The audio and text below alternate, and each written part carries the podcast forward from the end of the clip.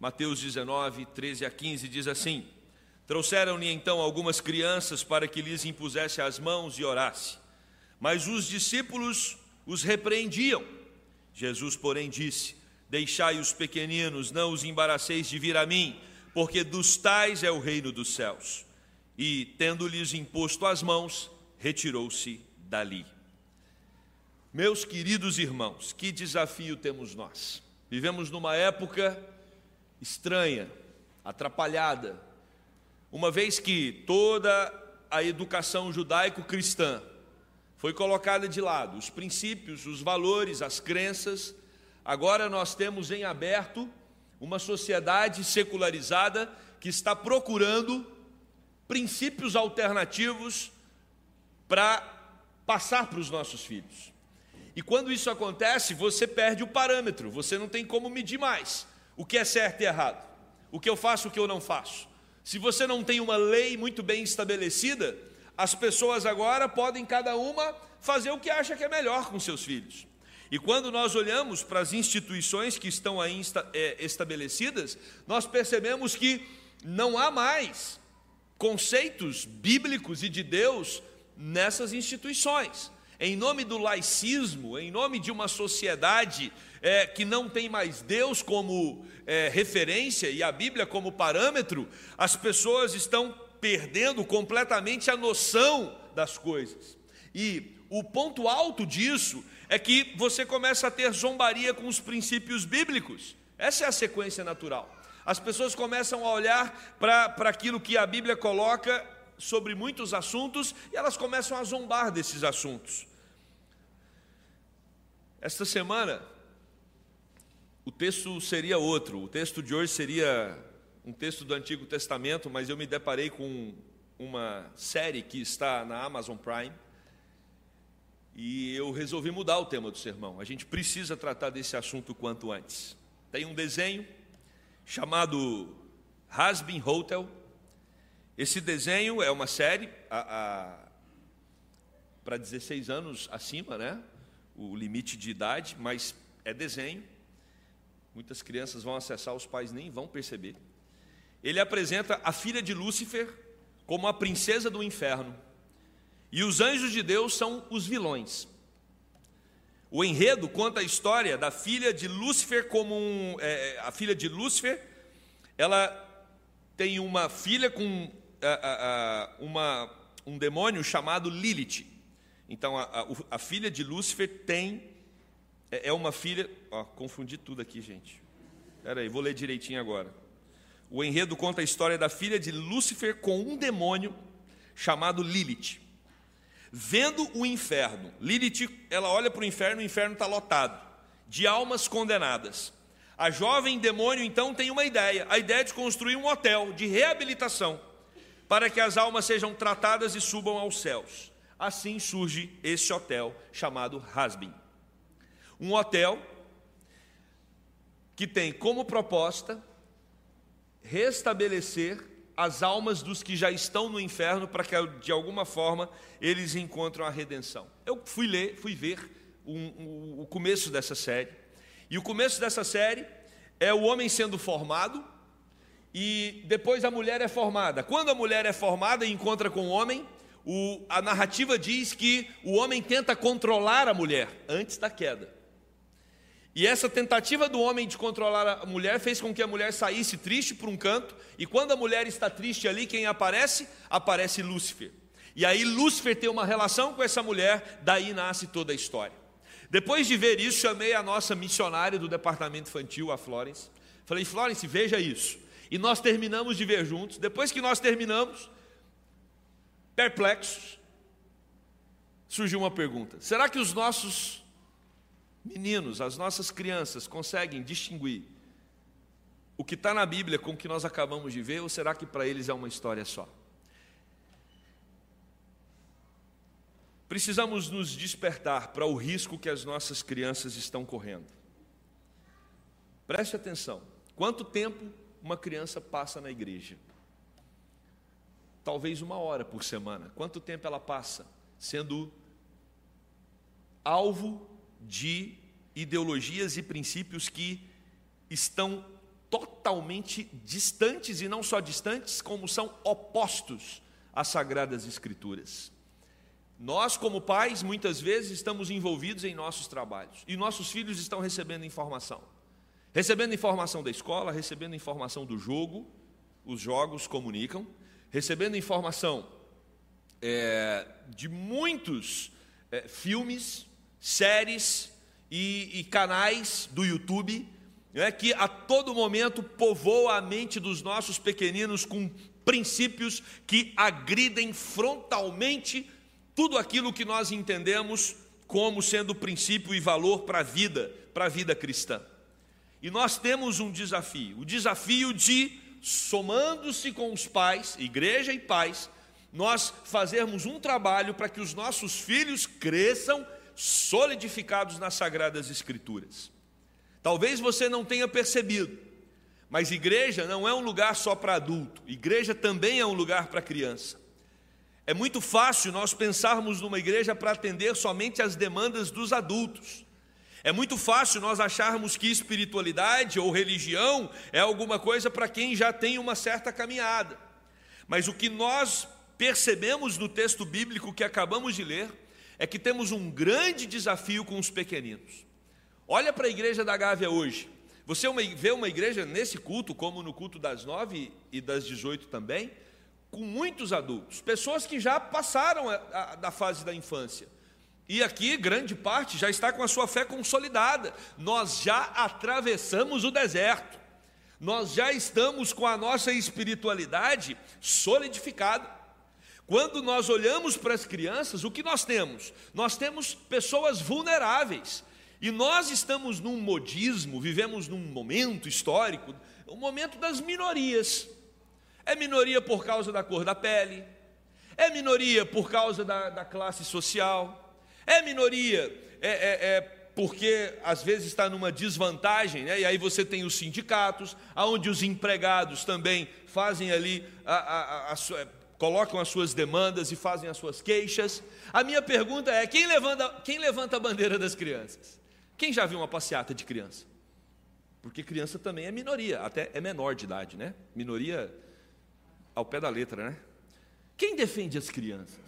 Quem está atento aos movimentos que estão acontecendo para fazer com que as nossas crianças é, construam em suas mentes crenças e valores tão desconectados de tudo aquilo que nós entendemos que é, é fundamental para a caminhada e para a solidez na fé? Meus irmãos, a igreja precisa, se nós fôssemos usar as cores, nós precisamos colocar a cor vermelha de alerta máximo para o nosso ministério infantil. Eu tenho muita tranquilidade com a afirmação que eu vou fazer agora. O departamento na igreja, o ministério na igreja, que corre maior risco são as nossas crianças. Ah, mas tem os adolescentes. Sim, mas se a gente tratar das crianças, a gente vai conseguir ter um grupo de adolescente é, é, firme na fé. Os jovens, da mesma forma. Grupo de casais também é importante. Mas se nós não cuidarmos das nossas crianças, irmãos, a gávea vai acabar, é simples assim. Ah, será? É só você olhar o que está acontecendo no mundo.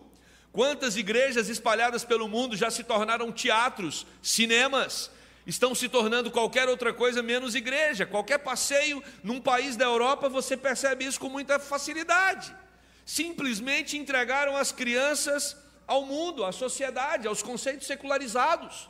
E nós então, é, recebendo esse alerta máximo, nós precisamos nos atentar e nos movimentar para cuidar das nossas crianças. E esse texto fala exatamente sobre isso. Jesus estava, no contexto aqui, tratando sobre um outro tema muito delicado, que é o divórcio. E quando Jesus está tratando sobre o divórcio, se você prestar atenção no texto anterior, era um assunto que exigia uma explicação teológica profunda, né? um curso avançado de teologia sobre a questão do divórcio. Então era um momento sério. Divórcio é papo para criança ou para adulto? Adulto. Se bem que nós sabemos, e alguns comentaristas vão, é, para justificar o porquê dos textos estarem tão próximos, Alguns comentaristas vão até dizer que existe uma relação direta do divórcio com as crianças, uma vez que as mais afetadas com o divórcio são as crianças. Né? Mas é, ali naquela discussão densa, intensa, sobre um assunto é, é, que Jesus estava lidando com os adultos, tem um grupo de mães, alguns pais talvez ali, com seus filhos, numa casa, na porta, querendo entrar, para que os seus filhos fossem abençoados e provavelmente e, e tenta construir a, a, imagem na sua mente, né? Jesus está ali dentro, algumas pessoas, uma liderança religiosa, Jesus tratando com ele sobre o tema do divórcio, é uma conversa séria, uma conversa densa, e de repente tem mães ali com meninos. Vocês acham que esses meninos estavam calados? Não estavam calados. Isso começa a incomodar quem? Começa a incomodar adultos. E tem uma curiosidade: todos nós aqui já fomos crianças. Mas se tem algo que nos incomoda é quando uma criança fala e se expressa e se coloca numa hora que a gente acha que ela deveria estar calada. E aí a gente começa a se incomodar, a gente começa a falar: puxa vida, essa criança está num ambiente de adultos. E eu queria que as crianças que, estão aqui agora falassem até, sabe, para melhorar a ilustração do meu sermão. Nós, como adultos, fomos treinados, ou deveríamos ter treinado, para não nos incomodar com o barulho das crianças. Porque uma. Tem um ali que levou a sério a minha palavra. Porque quando uma criança está falando, pelo menos uma pessoa está acordada no culto. Não é isso? Nós precisamos, como adultos, receber os pequeninos e ajudá-los a entender que eles são importantes no nosso meio. E quando olhamos para esse texto, é exatamente disso que Jesus está falando. Irmãos, o som de uma criança no culto é bênção. Amém? Amém. Oh, maravilha, Deus. O que, é que você falou, presbítero? Mais alto. Mais alto, criança. É bênção. Sabe por que, que é bênção? Eu vou explicar por que, que é bênção. Vou dar um exemplo pessoal. Peço licença aos irmãos. Quando Bia nasceu, Bia nasceu com a vitalidade dela lá embaixo. É, é apigar? Apigar. Apigar é de 0 a 10. É, você mede a vitalidade da criança. Então, 10 é a criança, a criança plena. 0, a criança, a criança é, faleceu. É, a Bia nasceu com 3. Poucos sinais vitais. E isso decorreu devido à questão da contração, que faltou contração na hora e tal, mas quando ela sai, a visão que eu tenho da minha filha é dessa folha branca aqui. Eu olhei, meu sogro pediatra, foi ele que recebeu a Bia, e eu olhei para o meu sogro, ele desesperado, a minha esposa ali deitada, foi um parto normal, desesperado, eu falei, cara, perdi minha filha. E ela nasceu muda. E meu sogro então pegou, começou a fazer ali todo o procedimento para que ela começasse a respirar aquele drama, a Isabela falando, pai, cadê minha, cadê minha filha? Minha filha não chorou, e eu falei, eu estava filmando, meu sogro não queria que eu entrasse para filmar. Ele falou, você vai desmaiar. Eu falei, não vou não, eu sou forte. E diante daquele drama ali, a enfermeira, por favor, para de filmar. Quando ela falou isso, eu falei, deu ruim. Até que a Bia fez. Assim, ó. Aí eu falei, está viva. Está viva. E naquela noite, no meu coração, eu fiz uma promessa. Deus, nunca permita que eu reclame do choro da minha filha na madrugada. Porque choro é vida. Choro é vida. Criança conversando entre nós, e criança não tem obrigação de ter a concentração de um adulto, não tem, é uma tortura tentar fazer com que uma criança se concentre como nós num culto? Criança que fala, que chora, que se expressa, é vida. Está viva.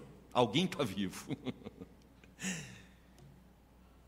e certamente aquelas crianças ali na porta da casa, com a, as mães, né, crianças no colo, algumas sendo levadas maiores assim para serem abençoadas por Jesus, estava incomodando. E começou a gerar um desconforto nos discípulos, sabe? Quando começa a ficar desconfortável. E os discípulos então começaram a achar inconveniente aquelas crianças. E é interessante quando a Bíblia usa a palavra discípulos, porque a Bíblia poderia usar Tiago, começou a ficar incomodado, Pedro. Não, João, João começou a ficar estressado. Não, mas a Bíblia quando usa discípulos é, ela quer dizer que havia uma unanimidade. Todos os discípulos estavam incomodados com aquele negócio. Quando há uma unanimidade, isso significa que é algo que toca em mim. E provavelmente toca em você. Se os doze ficarem incomodados e nós fôssemos um deles, nós também ficaríamos incomodados. Então é natural dos adultos ficarem incomodados quando tem uma criança se expressando ou se colocando. Jesus falando um assunto sério, as crianças chegam, começam a incomodar, discípulo, né, começa a se mexer ali, e, e até o momento em que eles não aguentam aquilo. Eles não aguentam aquela situação e eles vão lá para tentar pôr ordem no negócio. E é esse o texto né, que nós estamos diante dele. Diante desse texto, eu quero tratar exatamente sobre isso, né? Quem somos no processo em que as crianças estão inseridas? O primeiro movimento é o movimento dos pais. Os pais são aqueles que buscam. A cultura judaica era uma cultura que valorizava a criança, tanto que ela era circuncidada no oitavo dia. Mas também era uma cultura que colocava a criança um pouco de lado, ela nem era contada. É, os pequenos não eram contados nos grandes eventos, como na multiplicação dos pães. Isso gerava uma informação de que as crianças não tinham a mesma importância que os adultos ou que os homens. Então havia nas entrelinhas essa, essa informação, essa comunicação da criança como sendo menos importante que os adultos maduros. Mas os pais eles querem que os seus filhos sejam abençoados. Por quê? Por uma razão simples. Os pais, naquele contexto, já levavam seus filhos para serem abençoados pelos líderes religiosos. E eles estão fazendo uma prática normal. E a Bíblia nos orienta a fazer isso, né? A motivação era uma motivação correta e mutuamente reforçada. Tanto é que não tinha uma só criança, haviam várias crianças, vários pais. Então era natural, era cultural levar os filhos para serem abençoados por um líder religioso. Provérbios vai nos mostrar no capítulo 22, verso 6: ensina a criança no caminho em que deve andar, e ainda quando for velho, não se desviará dele. Deuteronômio, capítulo 6, versículos é, do versículo 5 ao 9, amarás, pois, o Senhor teu Deus, palavra que é para o adulto. Amarás, pois, o Senhor teu Deus de todo o teu coração, de toda a tua alma e de toda a tua força. Essas palavras que hoje te ordeno estarão no teu coração. Tu as inculcarás a teus filhos, e delas falarás, assentado em tua casa, andando pelo caminho, ao deitar-te, ao levantar-te, também as atarás como sinal na tua mão, e te será e te serão por frontal entre os olhos, e as escreverás nos umbrais da tua casa e também nas tuas portas, ou seja, na entrada, na saída, quando o seu filho olhar para o seu rosto, quando o seu filho olhar para a sua mão, ou seja, mente, pensamentos e obras, quando você passear com seu filho, a todo momento você precisa encharcá-lo com a palavra de Deus. Esse é o nosso grande desafio, especialmente diante de uma sociedade tão secularizada. Os nossos filhos precisam estar aonde, irmãos? Na igreja. Eles precisam vir para cá e ter a certeza de que aqui eles serão amados e acolhidos por todos que estão aqui. Por isso eu e você temos um desafio na Gávea. O primeiro desafio, aprenda a olhar para baixo. Tem muito menino correndo aqui. Quando termina o culto, valorize essas crianças. Fala bom dia para essa criança. Me lembro de um presbítero, seu Augusto. No primeiro culto o nome dele não veio na minha mente, mas agora veio. Seu Augusto, presbítero da igreja onde eu cresci. A figura que eu tenho dele é de um homem sempre encurvado. Quando eu era criança, às vezes saía uma balinha do bolso. Nunca vou esquecer do seu Augusto porque ele estava sempre, não era comigo, era com todas as crianças da igreja. Seu Augusto me remetia ao meu avô, meu avô, o bolso dele sempre recheado para distribuir doces para os netos. A bolsa da minha avó parecia Nárnia. Era um mundo encantado. Essas figuras elas precisam estar entre nós, por isso eu estou falando de criança aqui. A mensagem não é só para os pais, não. A mensagem é para toda a igreja. Eu e você precisamos que o Espírito Santo trabalhe em nosso coração para que a gente olhe para as crianças e veja essas crianças. Precisamos identificá-las entre nós e precisamos sorrir para elas, brincar com elas, demonstrar nosso carinho, nosso afeto. As crianças precisam receber da igreja da Gávea um jato de amor, porque esse mundo não tem amor para dar para elas. Interesses e muitos, muitos, muitos interesses. Estão tentando fazer dessa criança uma consumista, quanto mais. Estão tentando fazer dessa criança alguém que absorva tudo que está aí na prateleira é, do mercado virtual e do mercado também normal de shoppings e tudo mais, para que chame a atenção dela. Jogos estão sendo pensados e elaborados para manter a mente dessa criança cativa, mas ninguém está interessado em derramar amor nesses pequeninos. Eles precisam chegar na Gávea e ver o seu sorriso. A criança na Gávea precisa entender que todo adulto diz para ela: seja bem-vinda. Esse é o nosso desafio, irmãos. Mas para que a gente faça esse movimento, queridos pais, vocês têm que estar aqui com os meninos. Porque senão não tem criança. Aí não tem para quem a gente fazer isso. E já não são poucas igrejas no Brasil, na zona sul do Rio de Janeiro, que você vai e você olha e já não vê criança. Aí não adianta, aí não tem para quem a gente sorrir, não tem para quem a gente derramar amor. Já não tem criança mais. A igreja da Gávea precisa pensar a longo prazo. Esses meninos e essas meninas precisam estar preparados e preparadas para o desafio da fé daqui 20, 30 anos, porque são eles que vão defender a fé em Cristo Jesus. Eles são missionários. Nós investimos em crianças, não para o pai ter um momento de paz na hora do culto, enquanto a criança sobe para ouvir a lição na linguagem dela. Nós estamos lá em cima com os nossos pequeninos sendo treinados para serem missionários num mundo cruel. Se não entendermos assim, irmãos, não vai funcionar. E precisamos investir ao máximo em tudo aquilo que fazemos com os nossos pequeninos. Então, o primeiro ponto é esse, é o ponto do acolhimento. Mas aí o segundo ponto que o texto nos mostra é o movimento de repreensão dos adultos. Existem coisas mais importantes para nós do que menino, do que menina, do que criança. A gente tem projetos, a gente tem cursos aqui, a gente tem teologia, a gente tem é, é, encontro dos homens para falar sobre masculinidade, encontro da SAF, nós temos projetos aqui que envolvem a, a estrutura eclesiástica, nós temos, nós temos um monte de coisa de adulto. Era assim que os discípulos pensavam. Tudo legítimo. Eles demonstravam um zelo muito grande, mas o problema é que eles não estavam no compasso de Cristo. Eles queriam blindar Jesus, talvez de excesso de trabalho. Pô, esses meninos vão atrapalhar. Jesus está concentrado aqui. Vai lá, ô, ô, João, dá, dá, um toque lá nas mães. Pô, fala lá que está fazendo muito barulho. Ou talvez eles estavam preocupados com a importunação dos menores.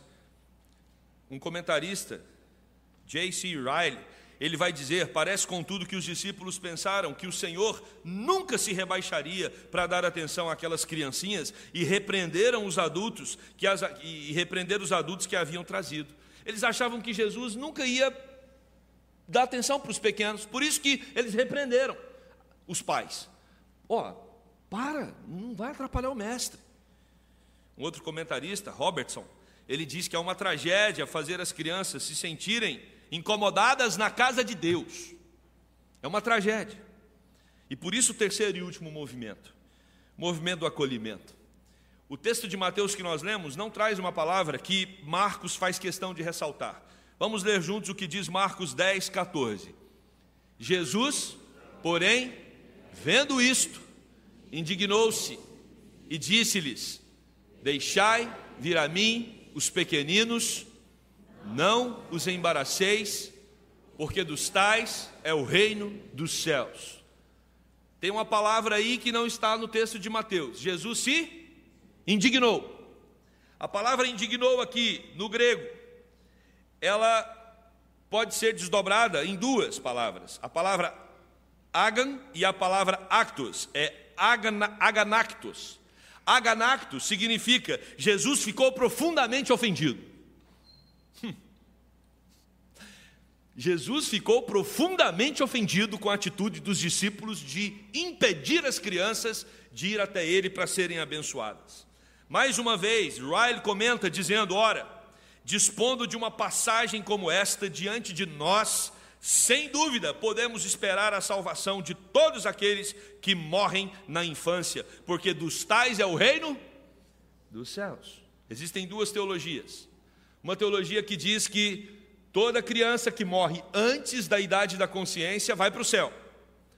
Eu creio nessa linha. Tem uma outra linha que diz assim: não, tem que ser predestinado. Se o bebê não for predestinado, ele não vai para o céu. Se ele for predestinado, ele vai. Eu creio que todos que, na, que morrem antes da consciência, eu estou com o Riley aqui, já são predestinados. Está tudo certo. Ah, pastor, mas o senhor crê nisso por uma dedução lógica sua? Não. Porque dos tais é o reino dos céus. Dos tais é o reino? Quem falou isso? Foi o pastor? foi Cristo. Deixai vir a mim os pequeninos e não os embaraceis, porque dos tais é o reino dos céus. Morreu antes da idade da consciência, antes de entender o que é certo e errado, vai para Jesus direto. Aí vem uma pergunta: se quem morre antes de atingir a idade da consciência, deles é o reino dos céus, por que, que a gente não batiza? Por que, que tem igreja que tem dificuldade de batizar uma criança? Delas é o reino dos céus.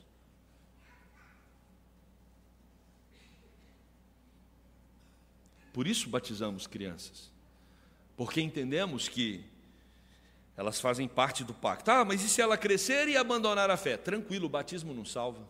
Mas enquanto ela estiver aqui, bebê entre nós, ela faz parte da igreja, ela faz parte do pacto. Tem uma coisa que eu gosto da igreja presbiteriana, tem muita coisa que eu gosto da igreja presbiteriana, mas tem uma que eu gosto muito. Criança faz parte do hall de membros. Criança é contada como membro na igreja da Gávea. É membro, faz parte do corpo, família da aliança, pacto. E se é família, se é membro, a gente tem que cuidar. Jesus colocou dessa forma. Os pequeninos já estão no reino, já são membros da sua igreja. E Jesus não ensina só aqui sobre criança, não, nós temos outro, outros textos. Capítulo 18, versículo 3: Quem quiser ser o maior precisa se tornar como uma criança. Então eu tenho que olhar para a criança, não o olhar de cima para baixo, que é normal, porque ela é menor que a gente, muitas vezes, dependendo do tamanho do adulto não é? Mas ela, mesmo que não seja alta na, na, na altura física, existe uma hierarquia entre o adulto e a criança. Então a gente tende a olhar de baixo para cima. O Evangelho inverte. Olha para a criança não se sentindo superior, mas olhe para ela para aprender a ser como ela. Maravilha. Quem recebe uma criança em meu nome, quem recebe uma criança em seu nome, no meu nome a recebe. Fazer uma criança tropeçar é uma atitude gravíssima, capítulo 18, verso 6. Diante do exposto, irmãos, a igreja da Gávea, ela tem uma missão muito grande, já que o tema da nossa igreja é maior é o que serve. Maior ainda é aquele que serve os pequeninos. O desafio da Gávea é cercar por todos os lados, tampar todas as brechas, para que nós não percamos as nossas crianças. E aí, querido papai e querida mamãe, vocês têm uma responsabilidade muito grande nesse processo. Porque o nosso tempo aqui é pouco, e a gente precisa investir na qualidade desse tempo. É óbvio que vocês fazem devocional com seus filhos durante a semana.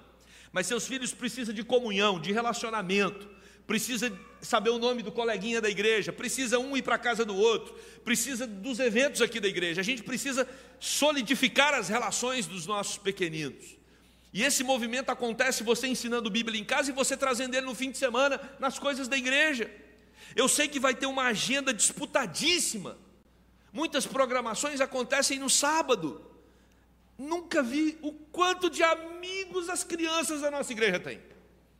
É uma festa todo sábado do aniversário de um amigo. Você vai ter que priorizar pai, mãe.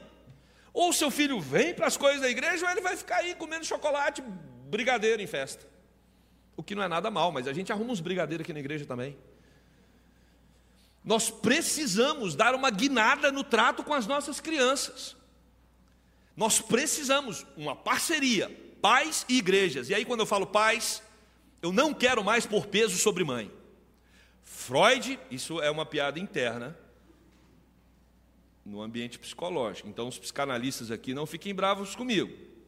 Mas Freud, né, alguns dizem que para Freud a culpa era sempre de quem? Da mãe. Todo problema do indivíduo vai investigar que está lá, na relação com a mãe. Discordo completamente e nem sou psicanalista. E acho que nem Freud tinha isso na mente, mais ou menos. É, quando nós olhamos para pesquisas que estão sendo feitas atualmente, o maior problema talvez tenha sido os pais. Vai olhar a vida dos criminosos. Muitos deles vão dizer que foi em decorrência da ausência de um pai que colocasse limites. Questão da sexualidade. Pesquisas apontam claramente a dificuldade, muitas vezes, de uma pessoa na sua vida sexual. A figura do pai era uma figura ausente. Nós temos várias reuniões de oração de mães aqui da igreja. Eu ouço muito as mães. E muitas delas têm um senso de culpa enorme, porque os seus filhos abandonaram o caminho do Senhor. E às vezes, enquanto essas mães estão aqui orando, se sentindo culpadas porque erraram em alguma coisa, os pais estão no futebol. E eles são os verdadeiros responsáveis pelos seus filhos abandonarem o caminho do Senhor. Homens, tivemos um congresso ontem Graças a Deus, 60 homens. Homens, vamos assumir a nossa responsabilidade. Está muito pesado para as mães. Criação de filhos não é papel só delas, não. Criar os filhos no caminho do Senhor é papel do pai também. E nós somos parceiros das nossas esposas nesse processo. A mãe fala, mas o pai também tem que falar. Não dá para ter mulher se sentindo culpada pela ausência do marido. Não dá para as mães carregarem um peso que nós, como pais, deveríamos carregar. Precisamos mudar. Estamos em alerta máximo com as nossas crianças.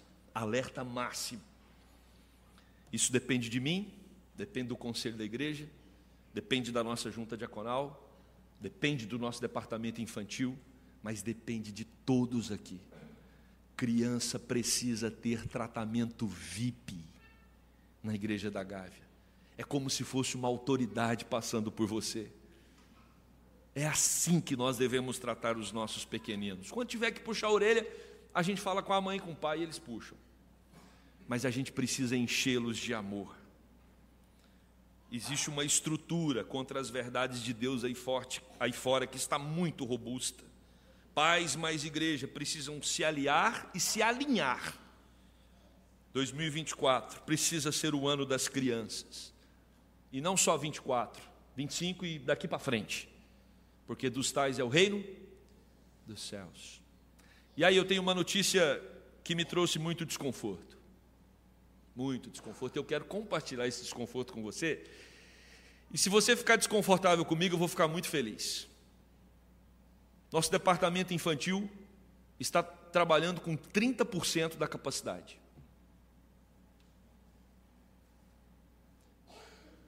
Tem gente se matando para cuidar das crianças da igreja.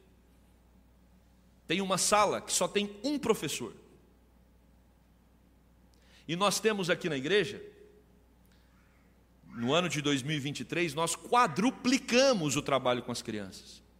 Aumentamos, era só no culto das 11h30, agora é no culto das 9 na EBD, 10h30, às 11h30 e às 18 horas. Sem contar trabalho com pequenas crianças e trabalho com as crianças de 5 a 10 anos. E eu te pergunto, Como que você faz com um departamento infantil que está trabalhando com 30%? Por que, que a gente não tem ainda o berçário de volta? Por que, que vocês acham? Os professores deram o máximo ano passado, precisa descansar. E tem mais. Nós temos vários pais de crianças pequenas aqui na Gávea que não têm familiares aqui no Rio de Janeiro. Tem uma igreja em São Paulo, que eu sei, tem outras igrejas fazendo isso, que estão dando vale night para os pais. O pai que gostou dessa notícia, diga amém. Gostou, Marquinho? Amém, Marquinho? Levanta a mão, recebe a bênção. Vocês sabem a capacidade que os filhos têm de engolir a gente. Eles são o centro da casa, tem, tem que estar de olho o tempo todo. E às vezes o casal já não consegue mais olhar um no olho do outro e falar: é você? Tem uma ruguinha a mais aqui, ó. É? As ruguinhas estão aumentando e a gente não está nem vendo no cônjuge. Porque os filhos estão roubando a cena. O que, é que uma igreja de São Paulo fez? Cadastrou todos os casais com filhos pequenos, criou um ministério de Vale Night. Pai, fulano, essa semana é sua, pode deixar o menino aqui na igreja, a gente vai cuidar para você. Pode sair com a sua esposa, vai aqui, toma um lanche aí, bate um papo e depois volta e pega. Mas pega, hein, pai? Não é, pro, não é projeto de adoção, não, pai. É, volta e busca. Nós precisamos demonstrar amor, não só com as crianças, mas também com os pais. Eu vou terminar. Agora eu vou terminar. Esse assunto, ele se desdobra, né? É, ser pai hoje e ser mãe hoje não é a mesma coisa de tempos atrás. Né? A gente precisa somar com esses pais. Tem muitos aqui que não estão nem tendo coragem de ser pai e mãe. De tão complexo que está ter um filho na nossa época. Como nós vamos estimulá-los se a gente não tem uma rede de apoio para eles? Ah, mas tem a família. Gente, a igreja precisa entrar junto. E eu conto com você vamos revolucionar a história infantil na vida da Gávea. Precisamos, gente. O resto está indo bem, obrigado, graças a Deus. É, se não está indo bem, é culpa dos adultos, vai para os adultos. Se não aprendeu depois de adulto, também. Né?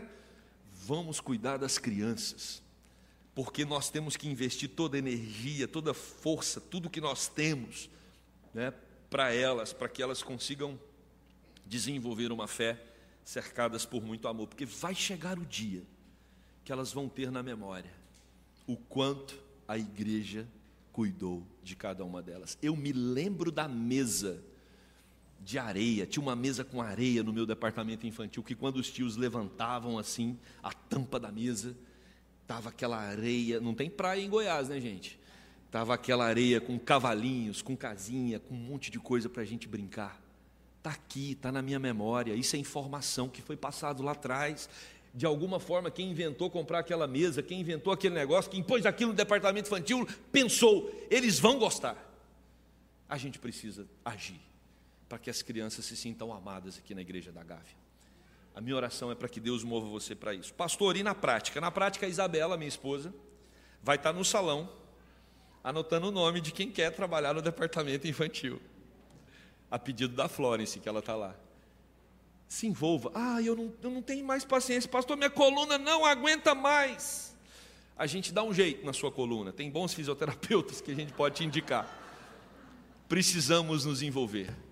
Eu preciso de você, a igreja precisa de você, e os pais estão desesperados para a gente poder ter um departamento infantil robusto. Dê o seu nome, você vai receber todo o treinamento, todo o material vamos nos envolver com o nosso ministério infantil. Que Deus nos ajude a amar os nossos pequeninos a cada dia mais. Amém? Amém. Vamos colocar de pé, vamos orar. Logo depois teremos a bênção e depois da bênção cantaremos a bênção antiga. Querido Deus, tratar bem as crianças certamente vai alegrar o teu coração. não tratar bem as crianças, repreender, mantê-las distantes, certamente vai produzir indignação no teu coração, porque foi exatamente isso que o texto bíblico disse hoje. Por isso eu clamo, ó Espírito de Deus, incendeie os nossos corações, para que sejamos responsáveis, juntos com os pais, dos nossos pequeninos. Nos movimente, Deus, para amá-los. Eles que já são bombardeados com tantos princípios, conceitos, valores, através de vários canais, que são princípios distantes do Senhor, precisam encontrar na igreja um oásis, um lugar de amor, um lugar de aprender quem realmente Deus é, aprender a palavra do Senhor e solidificar a fé para enfrentar os desafios da geração que eles estão inseridos. Coloca no nosso coração, Deus, o senso de responsabilidade. Muitos aqui já estão com seus filhos criados, mas Deus, nós precisamos voltar para resgatar aqueles que ainda estão para trás. Movimenta essa igreja, Deus, para que sejamos uma igreja fervorosa no trabalho com os pequeninos. Essa é a nossa oração, no nome de Jesus, nosso Senhor e Salvador. Amém.